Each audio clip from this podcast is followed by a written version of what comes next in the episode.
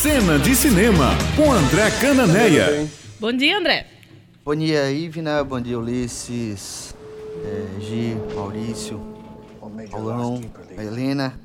É, hoje vamos falar de O Farol, um filme que está em cartaz no Banguê. Entrou essa semana. É um filme super celebrado aí, super querido da crítica. É, é, e é um filme que está concorrendo ao Oscar na categoria de melhor fotografia. De fato, é um filme extraordinariamente fotografado. Ele é um filme todo em preto e branco, é, com a tela que a gente chama full screen, né, a tela quadrada, que foi uma opção do, do diretor, é, o diretor Robert Eggers, que é conhecido pela Bruxa. Né? O filme A Bruxa é um filme que, que, trata da história de uma família que vive no, no interior aí do, do Reino Unido e, e, as, e as crianças da família vão desaparecendo. Então a, a Bruxa é um dos grandes filmes de terror que eu vi dos últimos tempos.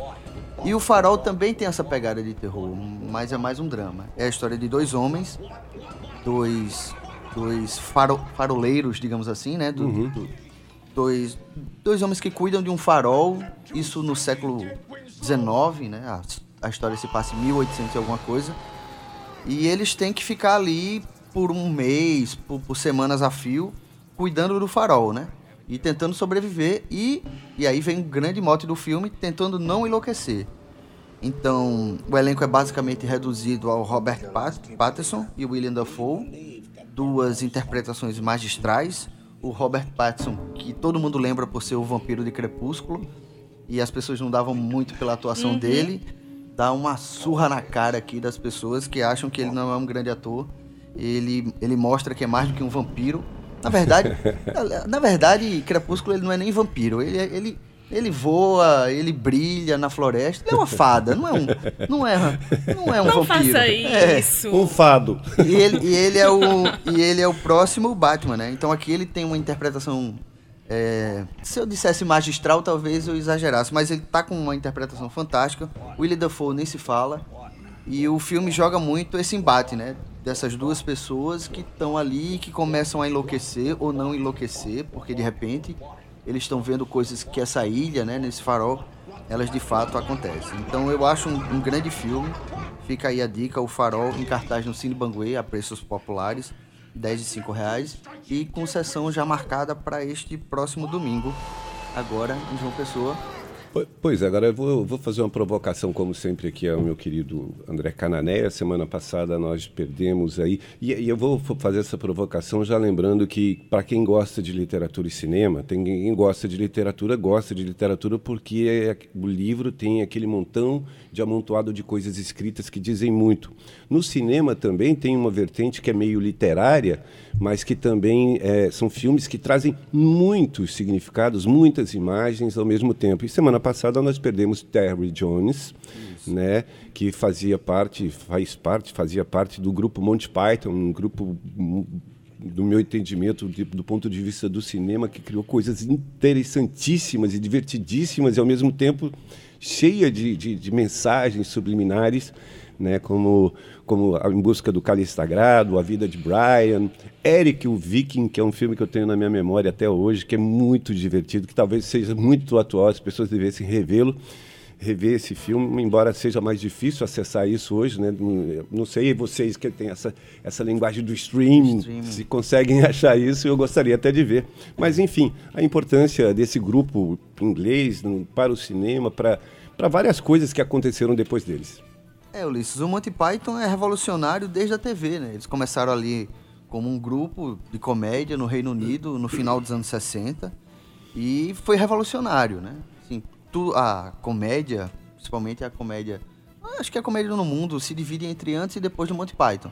Então, só pra gente dar uma contextualizada, o Porta dos Fundos bebe muito da fonte do Monty Python. Eles se esforçam para ter aquele tipo de humor, aquela sátira, né? Com, com muita inteligência, com muita propriedade. O Terry Jones morreu dia 22 de janeiro, é, aos 77 anos. Ele foi diagnosticado com uma demência rara, que foi tirando o Terry Jones de cena. E ele é um dos fundadores do Monty Python, né? Ele, ele John Cleese, é, Terry aquela, Terry Gillan, né? Que, o, o, o xará dele, né? O Terry Gillan.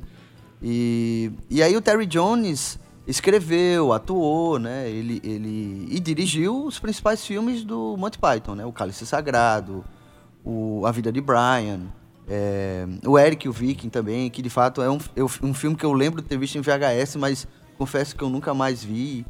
E ele era historiador também, escreveu livros e lançou livros infantis, então ele era, ele era multimídia.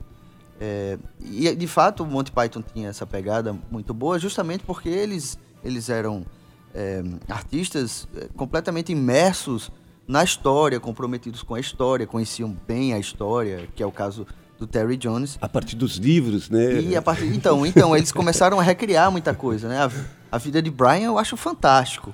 É, acho que está tocando aí, inclusive, a, a musiquinha do, do que termina o filme da vida de Brian, que é a história de um sujeito que nasce no, no mesmo dia, no mesmo horário que Jesus Cristo, só que na casa do lado. E aí as pessoas começam a. Os três reis magos, ao, ao invés de irem à manjedoura do, do Jesus, acabam indo na manjedoura do, do Brian. E aí, a partir daí, ele começa a ter uma vida que, a, que seria a vida que Jesus iria viver. E aí eles fazem isso com, com, muita, com muita propriedade, mas com muito humor também, sem ofensa é, mas ao mesmo tempo crítico. Então a, a, genialidade do Monty Python parte disso. E Terry Jones era um, um desses, desses principais atores aí do, do Monty Python. Então uma pena, assim, sabe? Ele tinha 77 anos, ainda tinha muito que contribuir. E, e teve essa saída de cena, infelizmente, na semana passada. É, e aí, claro, eu acho que ele não foi o primeiro do Monty Python a morrer acho que foi o segundo. Uhum. Mas ainda estão aí John Cleese, Michael Palin, Terry Gillan, Eric Idle, né, que também é, é muito conhecido. E, e o Terry Gillan, que era o xará dele, também enveredou para a direção de cinema, fez Os Doze Macacos, fez adaptou a, As Aventuras do Barão de Munchausen. Que é, também é divertidíssimo, que é divertidíssimo. Né? Um muito louco. É isso, isso. É porque Terry Gillan, que é americano, mas renunciou à cidadania americana, é uma figura meio, meio polêmica é, se estabeleceu no Reino Unido, ele, ele já, já é um diretor mais visionário, sabe? Ele já tem, por isso que Doze Macacos tem uma estética mais, uhum. mais rebuscada, o Barão de Munchausen e todos os filmes que ele costuma dirigir. Eu vou deixar aqui uma provocação, eu já tinha falado isso para com, com ele, com, com o André Cananeia, que vocês que são especialistas em streaming, aí eu ainda estou descobrindo essa coisa, estou mergulhando lá no Netflix, eu vi um filme essa semana muito interessante sobre o nazismo, né, sobre um campo de concentração, que é o fotógrafo de Mauthausen. Até mandei as Isso. imagens para você. E aí eu queria que você, em algum momento, eu sei que você vai estar sempre trazendo os destaques, né, o que está acontecendo na cena, mas que em algum momento a gente tratasse disso, né, claro. criasse um roteiro em que a gente pudesse. Porque eu, eu achei a qualidade, porque é um filme de produção da própria Netflix, se não me engano, não, não é da produção da Netflix, é uma produção espanhola. Mas tem filmes de produção da própria Netflix que a gente que acostumou a ver cinema como a gente já viu, eu, eu sou da época que eu vi o Eric o Vicky naquilo que ainda se chamava cinema de arte. É, você tinha um cinema normal que exibia comercial, os filmes né? como filme comercial e tinha um cinema de arte que se exibia filmes diferenciados, como, como é, Veludo Azul, é, enfim, eu, coisas desse tipo. Aí né? você assistia lá. Então eu, eu, eu, faço esse desafio aqui. Como é que essas produções que a gente hollywoodianas, elas são sempre grandiosas, mas você vê uma, uma empresa como a Netflix, como a Amazon, produzindo coisas também né, com uma qualidade diferenciada. Eu acho que isso valia um tema uma hora. É, e aí eu vou só deixar um pequeno trailer, para não falar spoiler. É, o Netflix e o streaming de maneira geral, e aí vem o, o, o Disney, né, e todo mundo. É a nova Hollywood, Ulisses. É. Então eles eles eles estão eles estão investindo nos roteiristas de Hollywood, tá todo mundo migrando de Hollywood para Netflix, para e isso explica tudo que você está falando. Aí. E não é à toa que os filmes produzidos que estão disponíveis na, no streaming estão concorrendo ao Oscar também, ah, né? Isso, então, isso. Tá, tá comprova que, tudo isso. Tá mais do que explicado. Valeu, André Canané, valeu demais. Então, até a próxima sexta-feira. Até a próxima, um bom final de semana para todo mundo.